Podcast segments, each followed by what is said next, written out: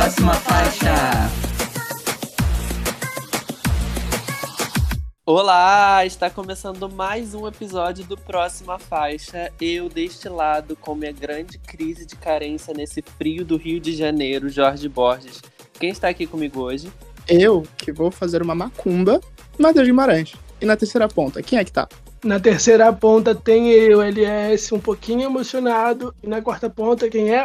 Eu, Claricíssima, doida pra escandalizar. E na quinta ponta, gente, quem temos? Boa noite, próxima faixa. Aqui é Johnny Hooker. Uh, salva de Ai, palmas. gente, esse momento, esse momento. Peraí. A gente não tem roupa pra esse encontro, meu Deus. Muito que bem. Lindos. Nossa, Que prazer estar aqui com vocês. Nós que tam... Nosso prazer é todo nosso. Nosso episódio de hoje é com Johnny Hooker. Vamos conversar um pouco sobre a carreira, sobre as músicas, álbuns, inspirações de Johnny Hooker. Está pronto para isso? Ai, espero estar. Mas vamos lá. Antes disso, muito bom lembrar de seguir os pró- o Próxima Faixa nas redes sociais. Arroba Próxima Faixa no Instagram e no Twitter.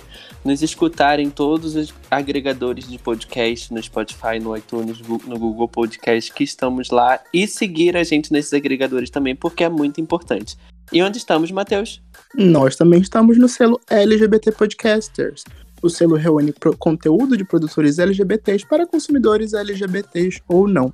Lembrando que nós temos a nossa playlist no Spotify, que é atualizada semanalmente com podcasts dos mais diversos estilos.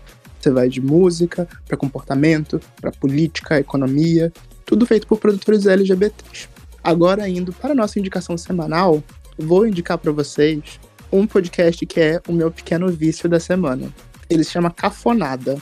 O Didi e o Raul, eles só sentam e falam sobre cafonadas, coisas cafonas que a gente ama. Coisa brega, coisa divertida. E vai dos temas mais diversos mesmo. A gente vai de cafonagens da balada, cafonagens fashion, cafonagens na balada, papinho de conversinha mole, de, de pegação na balada. O que, que é brega, o que, que é cafona na internet. E por aí vai, gente. É divertidíssimo. Só vão e escutem. Tudo de que é Mariah, cringe. Kylie Minogue, gente, eu amo. é o conceito. E seguindo para nossa indicação de artista, hoje eu vou indicar a Karina Bu, cantora, compositora, percussionista, poeta, atriz, enfim, artista pernambucana. Se lançou no mercado musical em 2010 com aclamadérrimo Eu Menti Pra Você, um álbum com pegada de rock, música nordestina. E desde então a Karina já lançou quatro álbuns. E também esteve presente no DVD do nosso entrevistado de hoje, o Johnny, né? Onde os dois performam Eu Menti Pra Você e Eu Sou um Monstro, que são duas canções da cantora. Fica a indicação, quem não conhece, ouçam Karina Burr. Maravilhosa. bem. Maravilhosa, menina. Karina Johnny, já, é, já antecipando um pouquinho da entrevista, conta pra gente como que foi trabalhar com a Karina e como rolou esse convite para participar do seu DVD. Nossa, eu tava falando com a Karina agora à tarde no WhatsApp. Ela é, tava querendo me mandar umas coisas, tava, enfim, perguntando o meu, meu endereço. É, Karina é uma grande referência pra mim desde sempre. Ela, ela participava de um grupo que chamava Comadre Fulozinha, nos anos 90 em Pernambuco, é, que era ela, Isaá, Alessandra Leão, é, e elas tocavam é, é, as músicas raiz, né, do folclore pernambucano. Era muito lindo esse projeto. E depois cada uma seguiu pra. Isaac, inclusive, tá no DVD também, né? E depois cada uma seguiu para seu, seus projetos solo. E Karina chegou assim com tudo, né? Como a Clarice falou, com Mentir Pra Você, que foi um, um grande, é um grande disco da música brasileira, né? do- dos anos 2000. Se eu não me engano, é 2009, 2010. É, e, enfim, é um disco que eu amo muito. E quando, eu, quando Macumba aconteceu e tal, quando eu lancei meu primeiro disco, Karina, tava, Ka- Karina tinha lançado, tinha acabado de lançar o Selvática também. E como ela é da galera de Pernambuco, acabou que a gente já era amigo, já tava ali, eu admirava muito o trabalho dela, então ela tava fazendo muitos shows e a gente se encontrava em festivais, se encontrava é, é, muito é, em ambientes de trabalho e acabou desenvolvendo essa amizade. Karina é uma pessoa genial, né? Uma artista talentosíssima, é, é, uma, uma força mesmo, assim. Os livros dela que são lindos também, os poemas, os desenhos. Enfim, artista, né, Maurício? Com A maiúsculo. E aí, é, é, como a gente tava eu tá fazendo muitas participações no show dela, ela tá fazendo muitas participações nos meus shows. E aí, quando rolou o DVD, eu falei, não, vamos trazer alguns convidados, vamos trazer Karina, porque a gente tá cantando junto o tempo todo. E acabou que a participação dela é tão linda, porque é, fica muito claro, muito nítido, assim, na nossa performance, uma espécie de é, cumplicidade. A gente se olha, a gente se ri, a gente se abraça, é, a gente, ela- eu faço a dancinha, ela me imita fazendo a mesma dancinha, então tem, um, tem uma ironia, tem uma cumplicidade ali, é, é, que, que ficou muito bonito, assim, ficou muito verdadeiro, sabe, muito transparente, eu acho. De todas as, de todas as performances ali, eu acho que é a que, eu acho que por a gente já ter trabalhado muito juntos, é que tem mais um, tem um companheirismo, ele tem uma áurea de companheirismo.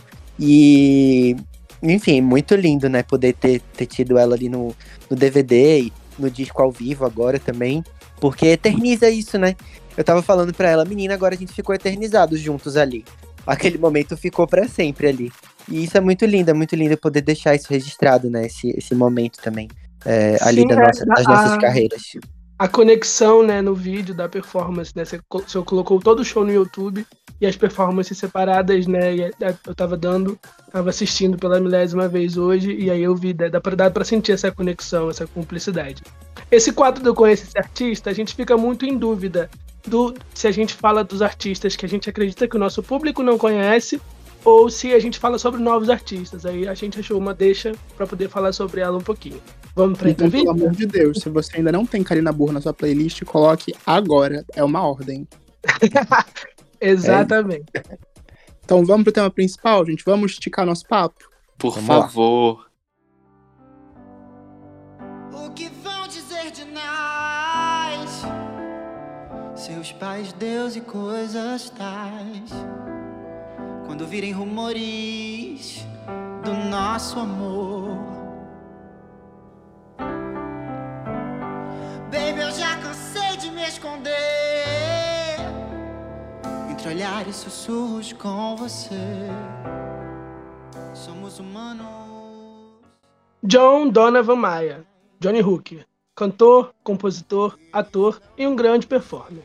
Hooker entrou no radar da cultura pop em 2013, quando volta, entrou na trilha sonora de Tatuagem, filme de Hilton Lacerda, protagonizado por Irandir Santos e Jesuíta Barbosa.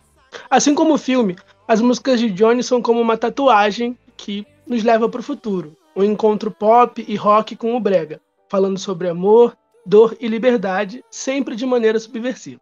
Seu primeiro álbum de estúdio, Eu Vou Fazer Uma Macumba Pra Te Amarrar, Maldito, é a projeção disso tudo, com faixas como Amor Marginal, Você Ainda Pensa e Alma Cebosa, que cantam os sentimentos de maneira fora do habitual, e chocam por fazer todo mundo se identificar. Em 2017, Johnny nos entrega Coração, seu segundo álbum de estúdio, e é nesse projeto que contém homenagens às suas inspirações, como a faixa Caetano Veloso, e momentos de vulnerabilidade como Eu Não Sou Seu Lixo e Crise de Carência, que a gente conheceu o Flutua, parceria com Lineker que se tornou um grande hino de resistência. No episódio de hoje do Próxima Faixa, conhecemos mais sobre Johnny Hooker, sua arte, sua forma de pensar, regravações, militância e seu mais novo projeto, Macumba, álbum ao vivo, lançado esse ano. Vamos lá? Simbora. Ó, Vamos começar com um exercício de memória, né? Afinal, já se passaram quase 10 anos. Eu queria saber como é que foi entrar na trilha sonora de tatuagem e lidar com tudo que veio depois. Você planejou tudinho, bonitinho, a aclamação que veio, o reconhecimento, Papai de Belém regravando suas músicas, ou as coisas foram acontecendo e você se adaptando? Menino, tô chocado, realmente. Do tatuagem pra cá fazem quase 10 anos mesmo, porque o filme foi lançado em 2013, né? Meu. Jesus, no, no final de 2013, faz muito tempo já. Nossa, e eu, eu lembro que aquele filme, aquele projeto, e quando, e quando foi lançado, eh, teve uma, uma sessão linda no São Luís, que é um cinema eh, bem antigo, que tem lá no centro do Recife. E, enfim, a gente estava vivendo aquela bonança ainda, né? Das gestões do PT, e, e, e, e tinha um- uma, uma, no ar, assim, uma, uma coisa de esperança. Não, nossa, a gente vai pra frente, vai tudo acontecer. E o filme falava sobre isso, né? No futuro, no futuro. E depois tudo caiu por água abaixo, né? Tipo assim, foi, a gente foi do. A gente foi pro, pro. Enfim, pro inferno, pro apocalipse. Mas, enfim. É, eu, eu diria que não, assim. Eu, eu tinha, eu já tinha as músicas quando, quando eu o Tatuagem foi lançado, que tinha volta e tal, eu já tinha quase todas as músicas do Macumba, né? Que foi lançado em fevereiro de 2015. É, então eu sabia que eu tinha uma coisa ali, sabe, fervilhando. Eu, eu dava para sentir. Essas coisas a gente, a gente sente é, meio que por intuição, né? E Clarice estava falando até isso comigo hoje, é, num áudio lindo que ela me mandou, que inclusive eu vou falar com ela depois. É, é, você sente por intuição, você sente que tem alguma coisa ali que vai fervilhar, alguma coisa ali que tem uma verdade, uma verdade que ela precisa ser dita, ela, ela vai sair uma hora, entendeu? Ela vai, ela vai atravessar a porta. E aí, mas não tem como, essas coisas não tem como planejar, né? É, quando eu vi o, o, tatuagem, quando eu vi o filme pronto, eu fiz, meu Deus do céu, isso é lindo, isso vai bombar. é, e tinha música, e eu falei, não, vamos fazer o clipe, porque a gente já começa a preparar o terreno para lançar o disco, né? O disco que viria é, é mais de um ano depois, né? E, e foi isso, assim, eu, eu sentia que tinha alguma coisa acontecendo. Eu sentia uma energia do universo me atravessando, assim. Eu sei que pode parecer muito místico, isso que eu tô falando.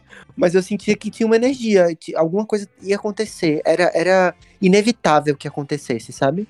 Ah, mas isso é muito bonitinho pensar dessa forma.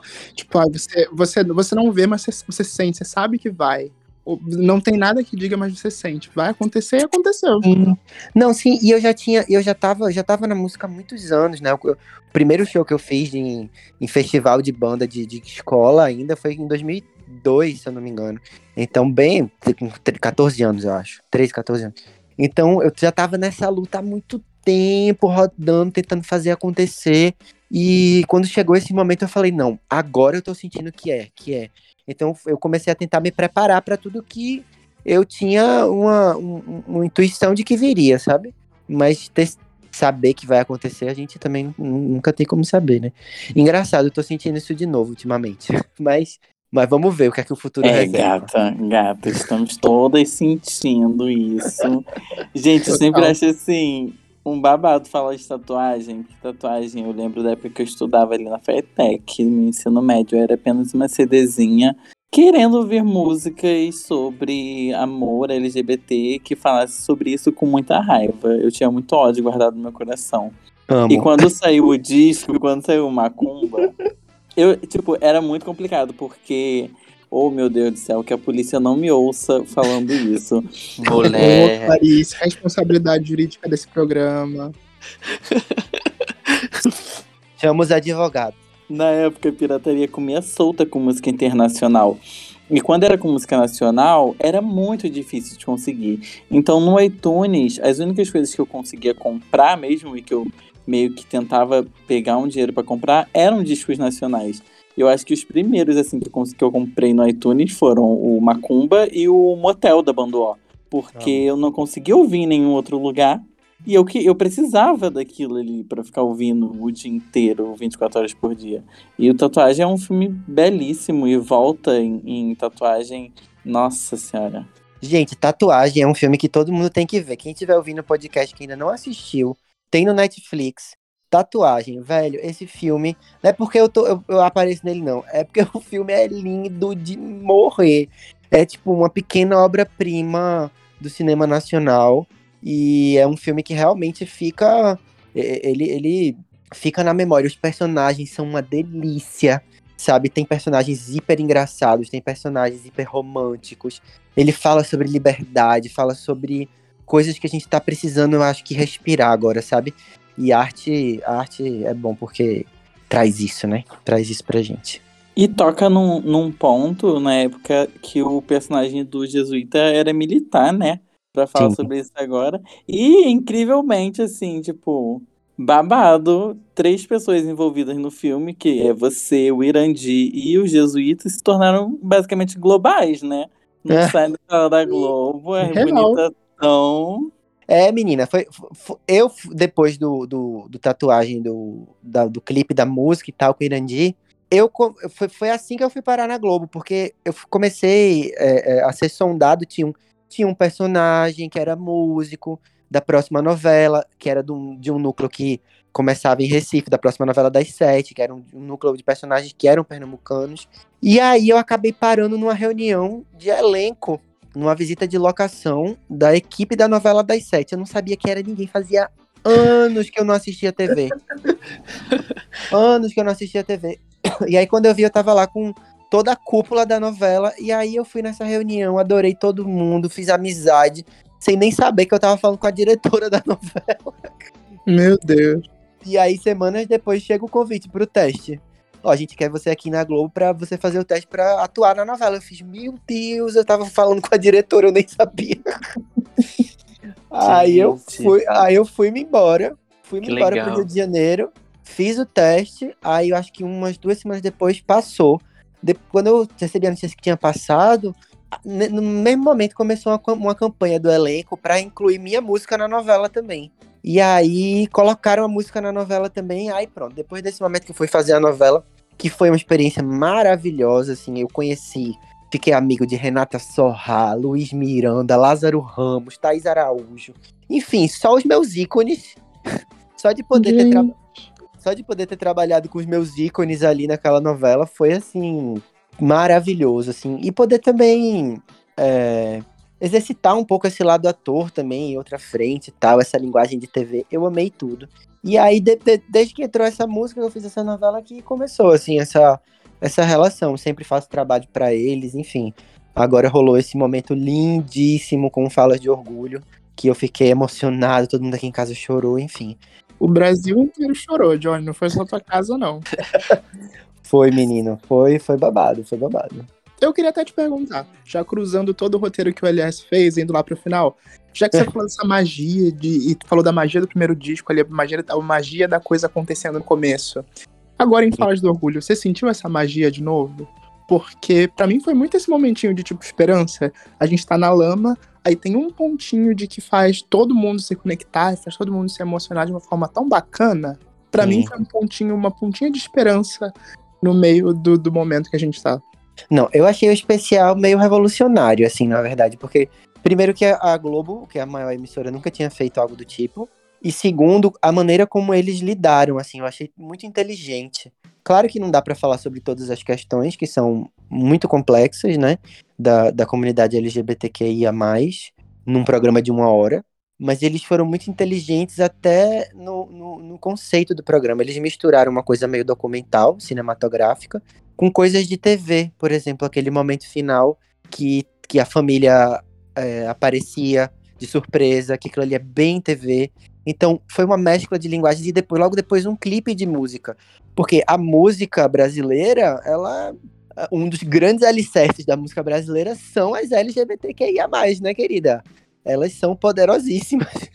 Gente, Então, e não é- 10 anos só deu elas. É, e não é de hoje, não. É de sempre que as LGBT estão carregando essa música brasileira aqui nas costas, querida. E aí, e aí misturou com música, então foi uma mistura de linguagem que eu acho que foi muito inteligente, funcionou narrativamente, é, foi honesto, sabe? Tocou nos assuntos honestamente, os assuntos falados pelas, pelos LGBTs, sabe? Não foi uma, uma matéria jornalística, foi as próprias pessoas falando das suas vivências. Então eu acho que foi uma coisa revolucionária, assim, eu acho que, que por mim tinha toda semana, tinha todo ano, todo ano pelo menos, um, um Falas de Orgulho, e todos esses programas é, é, que, que eles falaram que são que, da série, dessa série Identidade, né, que teve o, o Falas Femininas, o, o Falas Negras, né, gente, todos esses programas foram hiper importantes, assim, muito, que, que bom, né, porque por muitos anos, quando essa discussão começou a ser. Essa, essa discussão, dessa discussão do, do- Eu odeio falar identitário, porque não é identitário, né? É, essas discussões sobre direitos humanos, digamos assim, é, foram colocadas em pauta. Muita gente falou: isso não vai dar em nada, ninguém tá pronto para isso. Que é a primeira reação da sociedade, né? A tudo, a qualquer mudança, a qualquer discussão mais profunda das coisas. E a gente falou tanto, a gente bateu tanto na tecla que olha onde chegou. Aí, no horário nobre da Globo. É isso, gente, é sobre isso. E tá tudo certo. Demais. Ai, E com Flutua, né? Flutua, que foi gravado por você e pela Lineker. E no programa foi com a Pablo e com a Maju. Menina, essa música é, é uma coisa assim, que eu, que eu nem eu entendo, assim, que a cada ano que passa parece que ela fica maior. Ela Eu nunca- cresce, ela é como um vinho. É, A cada- ela cresce. Quanto mais guardado, melhor. Quanto mais d- anos passam, ela fica melhor essa música. Eu fico passado, velho, porque quando a gente lançou já teve aquele impacto. Aí depois teve o Rock in Rio, aí teve aquele impacto. Mas parece que a cada ano. da- ano que, esse ano foi no horário nobre da, da, da Globo, ano que vem vai ser aonde? Vai ser no, no Grammy, né? Aí depois vai ser no Prêmio Nobel da Paz, a louca. É porque é uma música tão poderosa, né? Uhum. Eu acho que assim, é uma música tão poderosa, ela tem uma letra tão bonita. E a cada vez mais que passa, mais pessoas vão descobrindo, né? Sim, total. Com certeza. Acho que as pessoas vão descobrindo, descobrindo. Porque minha música, apesar de ter só no Spotify 100 milhões de plays e mais de 200 milhões de streams nas, todas as plataformas, é, ela ainda tem poucas chances no mainstream, né? Ela tem. Eu vou num programa da Globo, aí alguma coisa minha viraliza, mas eu não tenho, como eu sou um artista independente, eu não tenho toda essa estrutura, por exemplo, do sertanejo ou então de gravadora. Então eu não tenho toda essa estrutura por trás do meu trabalho, né? Então eu vou nas oportunidades, né? Ali, aqui, uma coisa da série. Então, então quando chega num, por exemplo, num programa desse, ou então eu vou no Altas Horas, ou então eu vou é, num, num- programa de, de, de internet que tem uma audiência boa. Então, quando essas pequenas viralizadas que dá, né, ou em canais assim muito grandes, vai atingindo as pessoas, né? Assim, numa parcela mais ampla mesmo, milhões, uma coisa que tem milhões de audiência, sabe? Milhões de, de pessoas de audiência. É, então, realmente, como eu não tenho essa estrutura, eu acho que é, vai, vai, vai crescendo e crescendo e crescendo e crescendo, porque por ser uma coisa orgânica também, né? Por, por, por eu por eu estar dependendo muito de uma coisa orgânica, né? Não, eu não tenho dinheiro para botar um outdoor na, no metrô, do, no metrô do, do Rio, da cidade do Rio de Janeiro, de São Paulo, sabe? Tipo, então é, é muito é muito no Brasil, minha gente, uma confissão aqui, é, é, é, é- a pessoa tem que trabalhar por amor mesmo, porque assim é muito difícil. Uma curiosidade, é, uma curiosidade sobre Flutua é que o Jesuíta Barbosa, que é o protagonista do clipe de tatuagem, ele também faz parte desse clipe, né? Eu queria saber como que rolou Uhum. esse convite, se existe uma amizade entre vocês, porque funciona, né? Essa química. Não, muito. Jesus, maravilhoso, meu amigo. Meu vizinho, agora ex-vizinho, a gente morou juntos, é, morando juntos é ótimo, morou no mesmo prédio é, de 2019 até agora pouco. Sendo que a gente se viu muito pouco por conta da pandemia, né? Que foi a maior, maior parte do, desse momento que a gente morou no mesmo prédio foi durante a pandemia. É, então, Jesus é meu amigo, uma paixão, sou apaixonado por ele pelo trabalho dele, por aqueles olhos que derretem qualquer coração. É, e, enfim, eu acho que eu acho que é muito geracional, assim. Ele é da minha turma, sabe? É- Ele é da, da nossa galera, da que gosta mesmo é de liberdade, gosta mesmo é de arte, gosta mesmo é de, sabe, estar falando sobre esses assuntos e tá botando esses assuntos em pauta. Enfim, então acho que a gente tem muita coisa em comum, assim, um espírito libertário, sabe? E eu sou apaixonado. É, eu vou fazer aqui o fanservice, né? Aquela parte da, da fanbase. Amiga, explica um negócio. Muita, muita coisa se, se comenta sobre o vídeo de Flutua. Vou aproveitar quem tá falando de Flutua.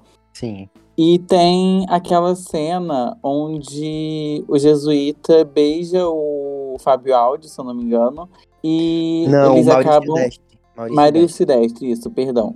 E eles acabam se afastando e o jesuíta não consegue ouvir ou não, não volta atrás quando chega a cena do Maurício Silvestre sendo agredido na rua. E no início do vídeo é, aparecem algumas pessoas falando por linguagens de Libras. Isso. Isso se dá por conta do o personagem do jesuíta no vídeo ser, ter esse problema auditivo? Ou foi uma Não, coisa os dois são surdos. nisso? Não, na história os dois são surdos, os dois. Na história, os dois são. Os dois são. Inclusive, tem um, se você ativar a legenda você, do vídeo, você consegue ver o que eles estão conversando Uhum. pelo, pela linguagem de Libras. Então, é, quando eu me juntei com o Daniel Ribeiro para fazer esse, o roteiro do clipe, a gente queria ter essa coisa inclusiva, né? Porque ele já tinha feito essa coisa inclusiva, essa, tinha essa pauta inclusiva no Hoje Eu Quero Voltar Sozinho, né? O filme dele lindo. que é com o Sim. Fábio Aldi. E, e aí ele. A gente queria botar essa pauta inclusiva. E no final, e no final, quando a gente percebeu, a gente tinha uma grande metáfora para a surdez, a, o não escutar, né? Seletivo da sociedade, a- as violências, né? Dos grupos, do, dos grupos é, identitários ou, ou minoritários, como, como, como queira, né? Enfim. é, enfim, a gente percebeu que essa, que essa metáfora seria uma coisa muito poderosa de se ter, né? Ali no clipe. E é isso, É. esse clipe também é. Esse clipe também é, é é uma coisa, né? Tipo, é, é muito poderoso, assim. Eu sou muito orgulhoso do resultado, porque causou um impacto, assim, e ainda causa em todo mundo que assiste, assim, sabe? Faz as pessoas pensarem. E arte, pra mim, é isso, é o que eu mais gosto. Fazer as pessoas pensarem. É, Conta pra gente como que rolou o, convite pra Lineker estar nessa música, né? Que você, você falou sobre incluir é, essas min- minorias, essas pautas identitárias. E a Lineker é uma mulher trans, negra também, então ela traz uma outra representatividade pra música. Ah, muito porque nessa época também a, a Lineker é, estourou com Zero, né? Com a música Zero. E aí a gente começou a se trombar nos festivais. E aí, é, da primeira vez que a gente se encontrou, ela falou: Você não sabe, mas eu te mandei uma mensagem há muitos anos atrás é, no Facebook dizendo que eu amava seu trabalho e tal. E aí eu fui ver realmente. E aí eu nem tinha visto, né? Essa mensagem, porque eu eu não uso muito Facebook e eu fui deixando assim de usar mais o perfil pessoal e fui usando mais o perfil é, artístico, né, e tal para trabalhar. E aí eu comecei a ver os shows dela e eu acho que quando ela canta é aquele poder, aquela voz, aquela entidade, né? Ela meio que flutua, né, também. Ela meio que fica suspensa no ar. Então, eu já tinha música e eu falei, não, é tudo a ver com ela. Porque olha, olha, olha essa mulher cantando, olha o poder que isso aqui tem. Falei, não, então vou chamá-la. E ela aceitou, foi pra Recife, gravou comigo.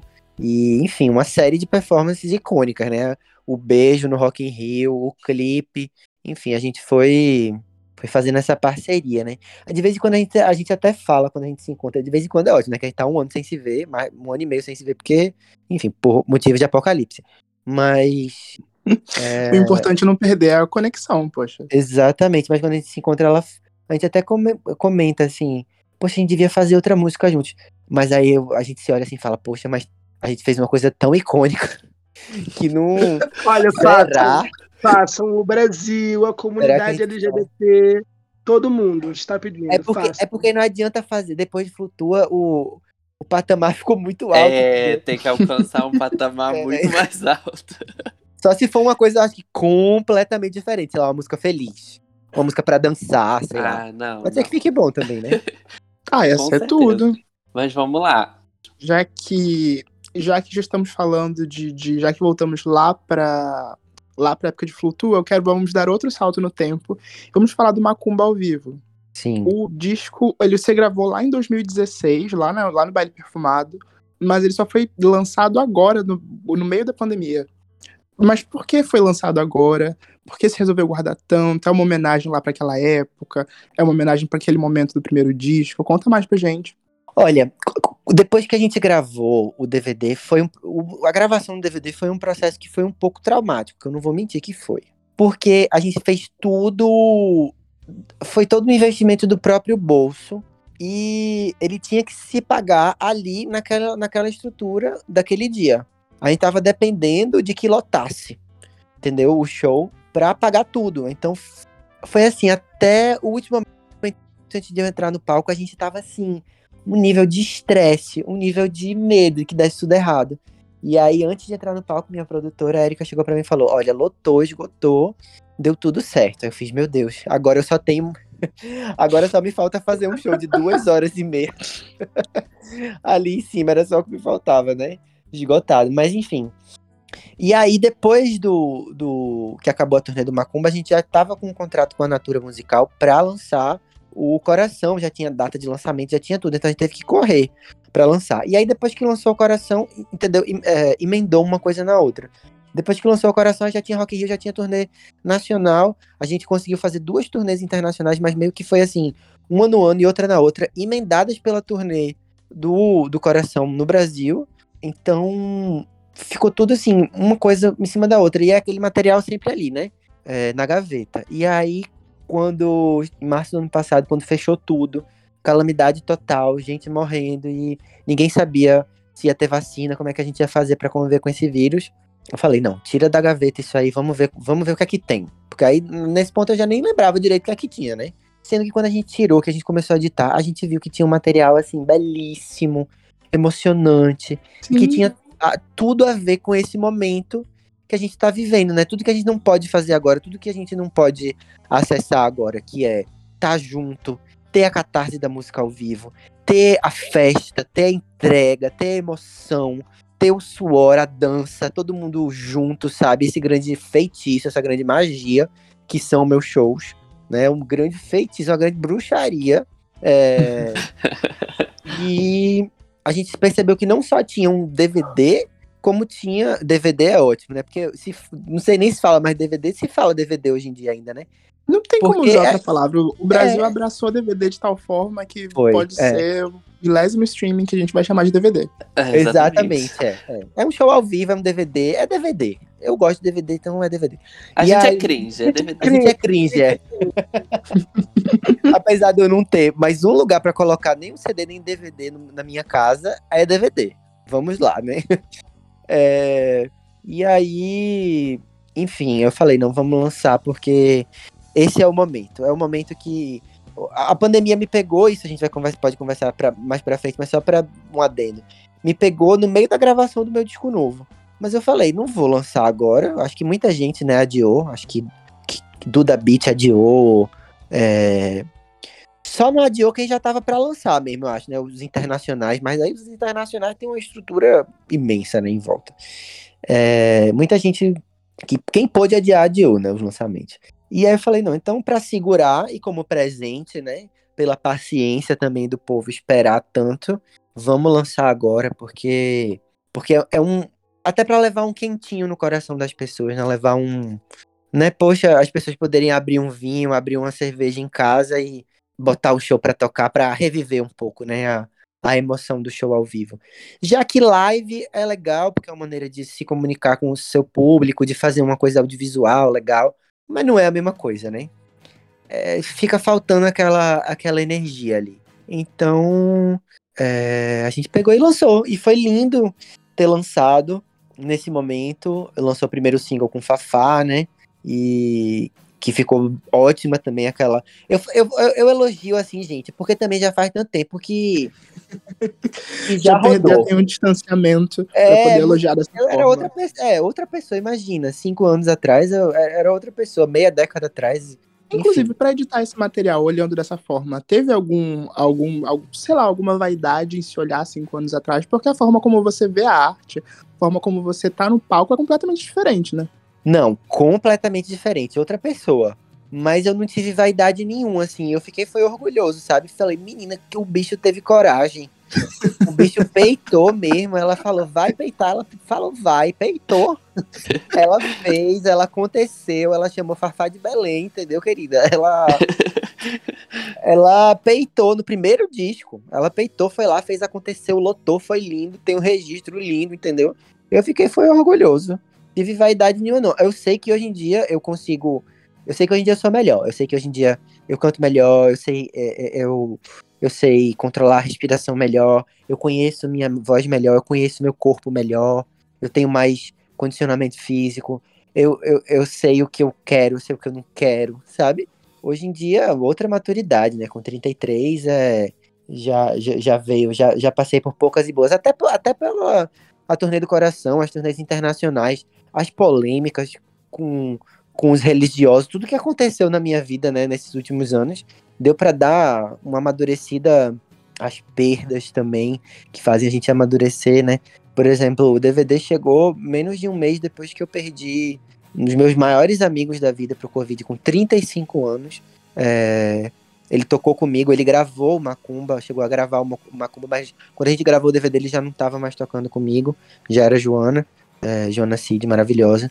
E, e a gente amadurece, né? a- as experiências que a gente vai tendo na vida. Então, hoje em dia, com certeza, se eu fizer um, um ao vivo, vai ser, eu vou me achar muito mais maduro. Mas aí, seis anos depois, cinco anos depois eu vou ver e vou falar, nossa, tá vendo? Eu tô melhor. Como eu evoluí, como eu É, evoluí. A gente sempre é vive evoluindo, né? Acho que é sobre isso. Sobre isso, tentando, né? Tentando. É, tentando evoluir. Eu, a gente, você falou um pouco de pandemia, né? E mesmo nesse período caótico que a gente tá vivendo ainda, como que foi essa sua veia artística? Você falou que tava gravando o álbum e aí parou. Você parou de vez ou você ainda com- compõe, ainda tá gravando as coisas? Como que ficou esse seu momento? Como é que é a cabeça pra criar na pandemia, né? Exatamente, ainda tem isso.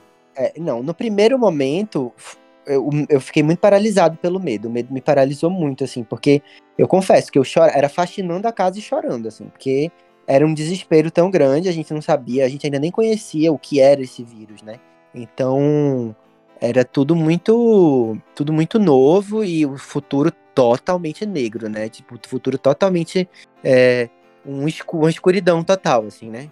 A gente tava tateando no escuro, né? Então, é, no primeiro momento eu fiquei muito paralisado.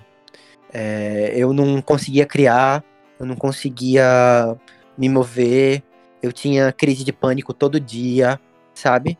Eu chorava pensando, meu Deus do céu, eu nunca mais vou ver minha avó, eu nunca mais vou ver minha mãe, sabe? Achando que todo mundo ia morrer, né? Porque eu não sei se você e vocês, mas naquele primeiro momento a impressão é de que ia todo mundo morrer. Sim. Uhum. Né? Também Tipo tive essa assim. fase. É. E aí. E eu pensava, meu Deus, eu tenho tanta coisa pra fazer ainda. Eu tenho, tanta, tenho tantos projetos, puta que pariu. O que, é que- é que vai ser da minha vida, entendeu? É, Mas aí até editar o DVD foi bem terapêutico nessa época. Porque eu entrava em contato com toda a esperança daquele momento, né?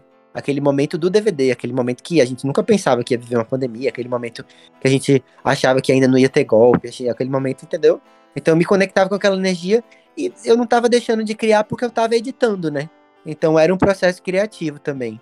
E aí, ano passado, eu confesso que eu andei muito pouco com o disco. Mas eu continuei andando, continuei andando de pouquinho, em pouquinho, pouquinho, pouquinho. Fiz as fotos da capa do encarte, né? No momento, no momento que a pandemia, setembro, outubro, no momento que a pandemia parecia que ela ia ficar melhor, né? Depois veio essa segunda onda aí que, que foi, veio com tudo, né? Mas tomei coragem, aí a gente fez as roupas, fez o, o conceito da capa, testou todo mundo, aí fotografou, enfim. Aos poucos a gente foi é, é, conseguindo manejar, né? Mais, assim, com muito protocolo, com teste, com quarentena antes de. Por exemplo, eu, eu consegui é, vir aqui para vir aqui para casa da minha mãe, sabe? Eu, é, é, eu tô aqui faz uns meses já. É, mas assim, fiquei 14 dias em casa, mas em casa mesmo, assim, eu fiz. com- a feira. Falei, vai ter que durar 14 dias, porque eu não boto o pé pra fora de casa. Porque imagina se eu chegasse aqui infectado, não podia, né? Então eu tenho muito, muito medo, assim. Mais o medo também de infectar as outras pessoas, né? Então, aos poucos a gente foi, foi conseguindo, né? Com teste, com, com tomando os cuidados, foi conseguindo retomar algumas coisas da vida, né? Ainda assim, com muito medo, vou confessar, eu sou cagado de medo desse negócio. Enfim, é um negócio muito sério, né? Mas Tá todos nós chegando. estamos. Com essa parte você pode ficar tranquilo. É, Porque eu acho que não tem hoje em dia você sair de casa sem, sem estar acompanhado do medo. pois é. E- Mas a- tem, mas a mas vantagem tem é gente que gente não já- tem não, viu? Tem gente que não tem não. Tem gente que nega, nega até a morte esse negócio. Ah, e fala É. assim, ah, é besteira. Ah, eu não tenho medo não. É, eu não sei se, é um, se a pessoa en- entrou realmente em numa negação muito forte, né? Ah, eu não tenho medo de morrer não. Eu, dia desse me falaram isso. Aí eu falei, oxe, eu não- tenho medo de morrer também não. Eu tenho medo de passar mal. eu acho que eu, eu acho que não, é, não deve ser nada agradável, né? Os sintomas e tudo é, poxa, e fazer e, e fazer os outros sofrerem, né? Porque vira Exatamente. Se uma pessoa pega pra espalhar, são literalmente uma respiração, uma respirada. uma respirada, é uma respirada, um negócio altamente contagioso, né? É, e aí, enfim, retomando o, o assunto, é, é, é, agora eu tô na reta final, eu tô na reta final do disco. Inclusive, Clarice falou comigo hoje, eu tava gravando, um, gravando umas vozes aqui, porque falta, falta pouco, assim, falta algumas vozes, alguns detalhes. Parte do disco já tá com o cara que vai mixar, E aí a gente vai, e aí a gente vai partir pros clipes, fazer os clipes. Porque nesse, nesse disco eu fiz questão assim. Eu quero lançar ele com a identidade visual, com os clipes. Os entendeu? clipes. Porque. São muitos. Os, que- eu não posso, vou dizer quantos, mas é mais de um. e aí, é, e aí eu falei, porque nos outros álbuns, como eu era pobrinho, pobrinho demais, lascado demais, minha gente. No, o, o Macumba eu gravei com a rescisão do contrato da Globo, né, da novela que eu fiz. Eu vou passar mal. A rescisão, a rescisão do contrato, chegou um dinheirinho na minha conta, eu falei, meu Deus, eu nunca vi tanto dinheiro na minha vida, vou gravar meu disco. A gente Aproveitar. gravou em, é, a gente gravou em dois dias o Macumba. Caramba. Mas é porque também não- a pré-produção, é porque a gente já fazia show, entendeu? Então a gente já tinha tocado muito essas músicas ao vivo. Então essa parte da pré-produção ela pode ser pulada, entendeu? E o coração já foi com a natura musical, aí já foi uma coisa assim mais garota, uma coisa assim mais chapéu, é, aquele chapéu de, de, de sol, assim, sabe? Com um drink na mão. Ela já pode chamar Mais fina. mais fina, ela já pode chamar uma participação especial, sabe? Uma coisa assim mais chique. E aí. E agora Mas- então vai Mas ser. mesmo assim, o coração foi tão. O coração foi tão corrido que a gente, por exemplo, só gravou os clipes depois dele lançado. E aí isso, isso, aí perde um pouco, né? Hoje em dia que é tudo muito imediato, já lança música com um clipe. Né? As pessoas hoje em dia consomem as coisas muito rápido, né? Tem muita coisa pra consumir. Então, se você lança uma música e só lança o clipe seis meses depois, eu acho que perde um pouco o momento. Então, dessa vez eu queria lançar pra o projeto, assim. Esse é o visual da, da, da, da, da era, sabe? Claro que eu não vou lançar todos os clipes de uma vez, né? Pra também, né? Fazer render. próximo- fazer render. E aí, qual é o próximo capítulo? Qual será a continuação dessa história? Aí, aguardemos cenas do próximo capítulo, né? Já tá dando vários spoilers. Vai ter mais de um clipe, vai ter uma história continuativa. Hum, que Menina, vai não engane ele não. Deixa ele falar, fala mais. Não, não, Tô se entregando tudo. Spoiler por spoiler, eu vou, eu vou fazer apenas uma pergunta. Ele já deve até saber qual é. Hum.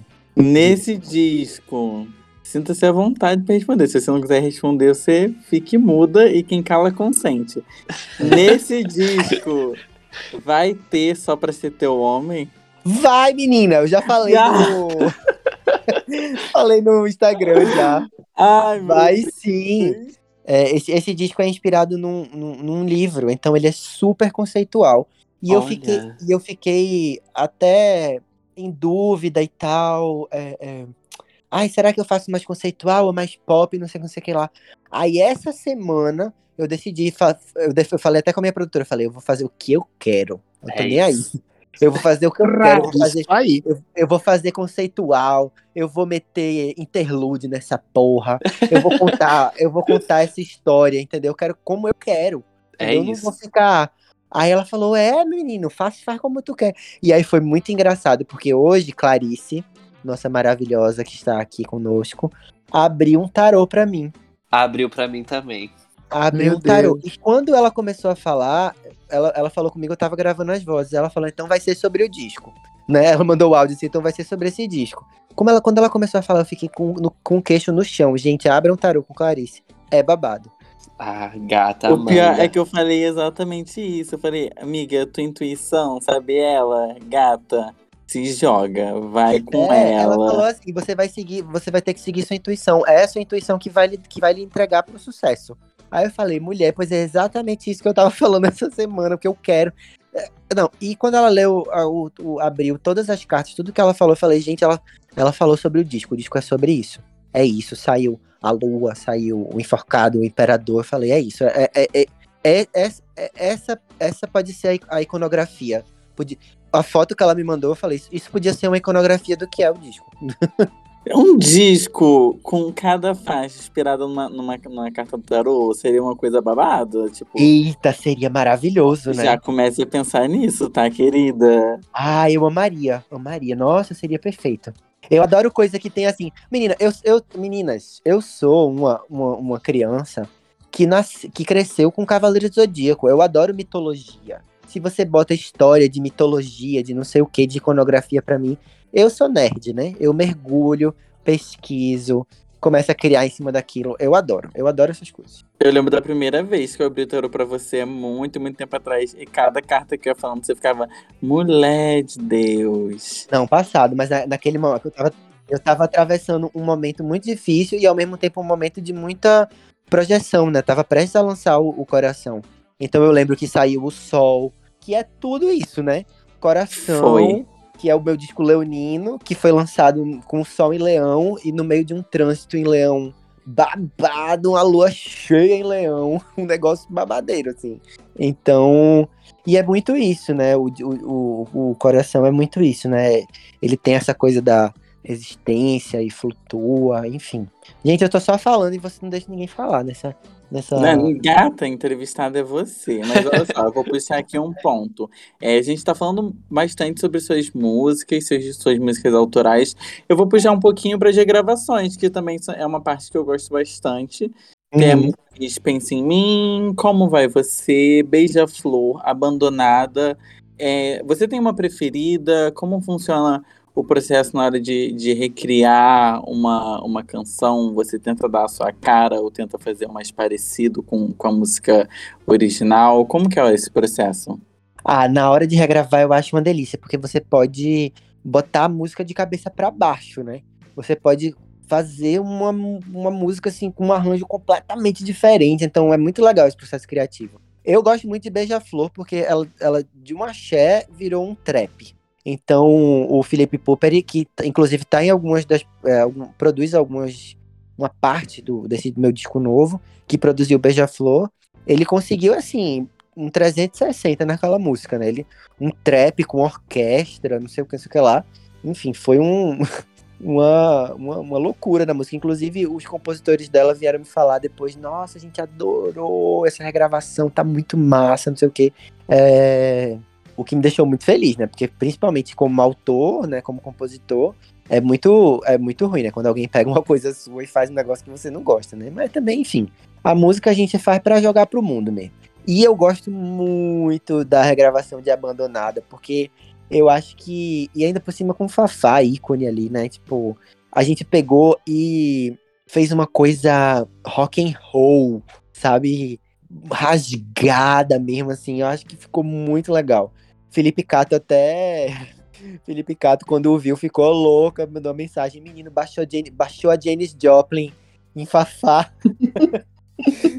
Eu amei, não, é isso. Eu acho que ficou a cara do a cara do meu trabalho, assim, sabe? E, e ter Fafá lá, que é a cantora original da música, né? Enfim. Michael Sullivan, que é o, o compositor, também falou, veio, é, veio mandou mensagem, falou, ficou lindo, não sei o que lá. Enfim, eu, eu diria essas duas aí. São muito, são duas, duas versões que eu tenho muito assim no coração.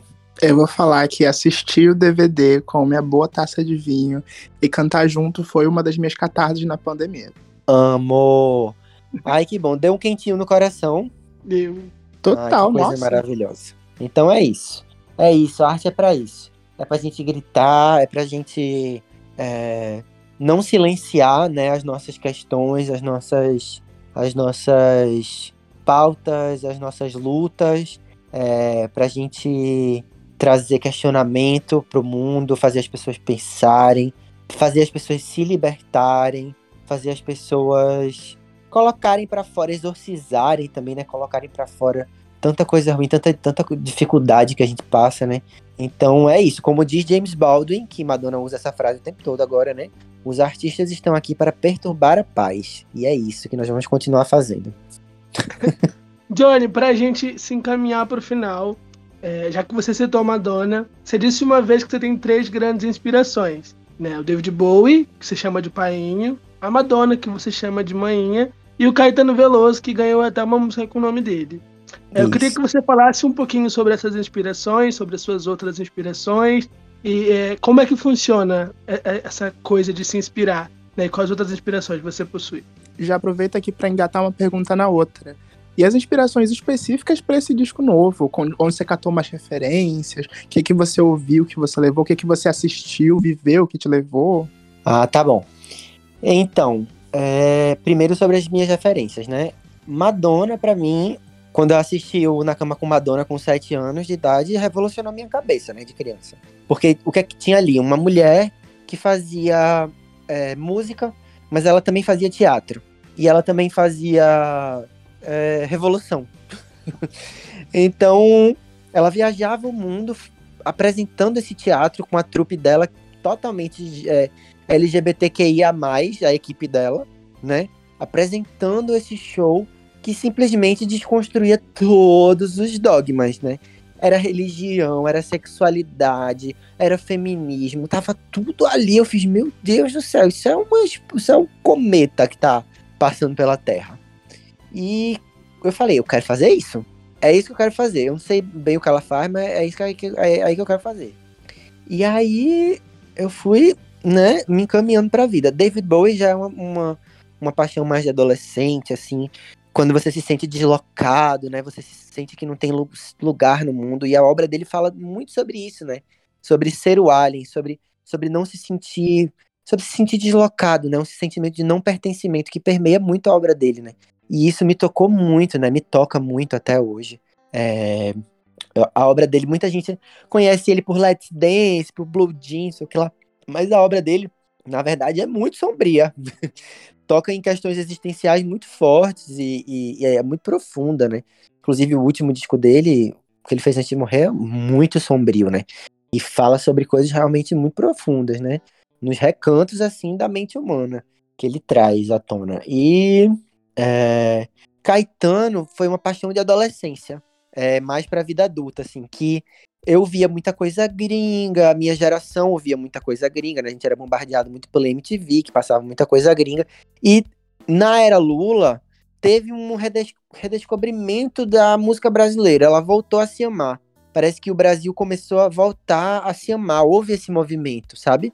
Começou a ser legal, é bonito. Música brasileira é legal, é bonito, não é cafona. As pessoas amam no mundo todo, sabe? Teve esse movimento, né? É, é, não só aqui, como a música brasileira repercutindo em outros lugares do mundo. É, que foi um movimento do Brasil se valorizar mesmo, né? Um, um Brasil forte, um Brasil que, que pode andar com as próprias pernas e é, sem, sem, sem tanta, né? Sem tanta interferência, né? De fora. É, Saudade do meu ex, meu ex-presidente. nossa, nem me fale. Se Deus, se Deus quiser, ano que vem, né? E aí, e aí foi uma. é, é, é, fo- foram esses três momentos da minha vida, né? É, é, Esses três artistas, eles me impactaram muito. Mas eu vou dizer que o mais, mais perto que eu cheguei de religião, de seguir alguma religião na minha vida, foi com Madonna. Gente, nos dias que eu tô mal, que eu tô borocochô, que eu tô deprimido, eu boto um vídeo de Madonna pra ver. O dia desses eu tava meio assim, eu botei um vídeo dela pra ver, eu fiz, meu Deus do céu, essa mulher me lembra, me lembra é, da minha vontade de viver. Ela me lembra de tudo que é importante na minha vida. É um negócio assim, surreal, não sei nem descrever. Eu boto um vídeo de um show dela pra ver, eu fico, meu Deus, essa mulher, ela quebrou tudo. É só o que eu consigo dizer, de tão apaixonado que eu fico. Ai, obrigado por botar, bo- mostrar pro povo, lembrar a importância de Madonna nesse podcast de música pop, que esses novinhos não sabem o que é uma Madonna, Não, meu Deus. Sabe como é, minha gente? Sabe como é, minha gente? Quando eu boto que eu vejo as coisas dela, assim, meu queixo cai no chão. Fico assim, meu Deus do céu, pode um negócio desse? Essa mulher é revolucionária. Ela, todo movimento dela é sobre liberdade. Todo movimento dela é pra quebrar a cara dos, dos careta, entendeu? Pra quebrar a cara do que. Do, sabe, é- é- ela referências mil, é uma intelectual, assim, sabe? No trabalho E dela você tem vê isso de lá do primeiro disco até o Madame X de agora, que ela ainda está Sim. falando sobre isso. ainda está falando sobre isso. No trabalho dela tem Frida Kahlo, tem Marlene Dietrich, tem é, a Era de Ouro de Hollywood, tem. é, é, é, menino, é tanta referência se você vai. Tem Marilyn Monroe, tem. Se você, se você vai analisar o trabalho dela, destrinchar a quantidade de coisas. E agora, mais recentemente, é muito louco porque ela começou a se autorreferenciar, né? Porque ela já Sim. fez tanta coisa, tanta coisa icônica, que ela começou a. A bicha é tão foda que em vida ela mesmo tá se autorreferenciando. Então, pra mim, é uma das maiores artistas que existe no que já existiu no mundo, assim. Eu fico assim, eu fico passado. Ela me lembra tudo que tudo que me faz querer viver, tudo que me faz querer é, pegar um violão e escrever uma música, tudo que me faz querer é, dar uma entrevista, tudo que me faz querer continuar lutando por liberdade, por amor, por um mundo mais justo. Ela, ela me lembra tudo isso, assim. Eu acho, assim, simplesmente incrível. David Bowie é uma paixão mais. Acho que é mais emocional, eu acho, assim, sabe? É, é, é brilhante, né? É brilhante, é, é um gênio. Tudo que esse cara fez é brilha, é, é, é sensacional, é, é, é profundo. Sei lá, ele é muito profundo, né? Capricorniano, né? Ele é muito profundo. e, e Heroes, até, pra mim, é uma das grandes referências pra Flutua mesmo. Eu queria. É, Flutua muito Heroes, né? Tipo, nós podemos ser heróis só por um dia, nem que seja só por um dia, né? Ninguém vai poder querer nos dizer como amar. É basicamente a mesma temática, né? Então. é, E Caetano, enfim, um dos maiores compositores, cantores da música brasileira, um gênio, um esteta inquieto também, sempre re- se renovando, um provocador também, né? Desde a Tropicália. E esse disco novo, gente, eu falo muito, desculpa. E aí esse disco novo, Pode falar, continua. Tá maravilhoso. e esse, e esse disco novo é, é- é- Esse disco novo, ó, vou, vou dizer. Durante a pandemia, o que é que eu ouvi? Barões da Pisadinha, entendeu? Eu- Como? Eu estou falando de Barões da Pisadinha nesse programa desde o final do ano passado. A bancada está em festa. Mas isso aí tudo se junta com as minhas referências, entendeu? Do Brega Recifense, eu vi muito a banda favorita, ouvi muito bandabrega.com, ouvi muito a- as músicas que, as músicas do Brega que eu ouvia quando era adolescente em, em Recife. É, aí também tem, sei lá, tem momentos mais. O disco é bem diverso, né? Como todos, como os meus outros dois discos. Mas tem momentos mais. Macumba tem momentos mais coração, mas é- o, o, to- o tom do disco é mais dark, né? É, E o que é que mais que eu posso falar? É um disco que fala sobre, sobre sexo, sobre sexualidade nesse momento que a gente tá vivendo. Sobre sexo como uma maneira de resistência, sexo como uma maneira de autodescobrimento, de empoderamento, é, de linguagem, né, no nosso mundo, onde as relações são, são muito fluidas, né? Então, o sexo também é uma linguagem, né? Então, é, é isso, é, é sobre tudo isso, assim. É, misturado com, com brega, misturado com o piseiro, misturado com o rock, misturado com é, a música eletrônica, misturado com... Enfim, é muita coisa. Mas Vai é uma ter aventura. parceria. Vai ter o quê? Parceria no disco? Tem feat? Vai! Eu recebi, inclusive, um dos feats, os vocais de um dos feats é, é, essa semana. Ai, não pode falar quem é, né? Não fica um pode, é. mistério no ar, fica um mistério. Mas são feats lindos e, e vai ficar muito emocionante. Tem um feat ainda que eu não sei se, tem- se vai ter, mas vamos acender essa vela pra, pra rolar. Que é uma... Ó, se vai What? falar de sexo, chama travestis que vai ser babado. Eita, é verdade. Encaminhando para o final do, do programa, vou dar minha palavrinha aqui como uma coisa mais profissional. Quero agradecer pela presença, Johnny. Quero agradecer por ter topado participar dessa conversa com a gente. É, foi um prazer enorme, imagino que para todos nós, porque é, você é um artista que a gente admira muito. Falando de um ponto de vista mais fanzete, estou muito ansiosa pro álbum. Ainda mais depois dessa conversa. Quero saber o, que vai, o que vem por aí, qual história você vai contar pra gente, quem vai te ajudar a, a contar essa história. E de um ponto de vista mais pessoal, quero agradecer por todos esses anos, dizer que você é o amor da minha vida inteirinha, minha irmã de mapa. A gente se conheceu Te num amo. momento muito louco, completamente louco, fazendo loucura já. Uhum. E mesmo assim, continuou. E eu só quero dizer que eu te amo demais. E dar a palavrinha também pro LS, porque é muito fã, caso ele queira falar alguma coisa. Eu, eu só queria, eu só queria dizer que é, eu te amo muito e isso é. é- Eu amei que você falou, ansiosa pela história que você vai contar é, né, no momento seguinte. E eu acho que é, é isso, né? Tipo, cada disco a gente conta uma história, cada fase a gente conta uma história. O legal das músicas, do, de, um- de você olhar para um quadro e olhar a história que ele tá contando, de você ler um livro, de você é, ver um filme. Eu acho que o, o que, o, o, o que mantém a humanidade é essa, é, é essa nossa necessidade de contar as histórias, contar no, as nossas histórias, né? Enfim, é isso. LS pode falar. Não, eu só quero agradecer também, se eu for falar aqui o que o, que o Macumba e o que o Coração já fizeram por mim em momentos de bad, de sofrência, o quanto eu cantei é, no, é, Volta e Amor Marginal nos karaokês. E quando, assim, desde o primeiro dia que a Clarice falou que era sua amiga e que a gente podia entrevistar você, que tinha essa, essa possibilidade, eu, eu surtei no grupo, eu falei, pelo amor de Deus, mulher, eu vou morrer. e você tá aqui, assim, eu estou só muito agradecido mesmo. E muito obrigado, eu quero agradecer você também, estou ansioso para ver tudo o que você tem para mostrar para o mundo, que você é um artista muito, muito, muito foda. Muito obrigado. Muito obrigado, mesmo. Elias. Obrigado, querido. E é isso, gente. Agradeço também aqui. Adoro você, adoro suas músicas. Também já tive muitos momentos. Meu namorado me agarrou aqui e falou: Você fala para ele que eu já fui muito show dele no circo voador, pelo amor de Deus. ah. então eu estou aqui passando a palavra também. Agradecer muito por estar aqui com a gente.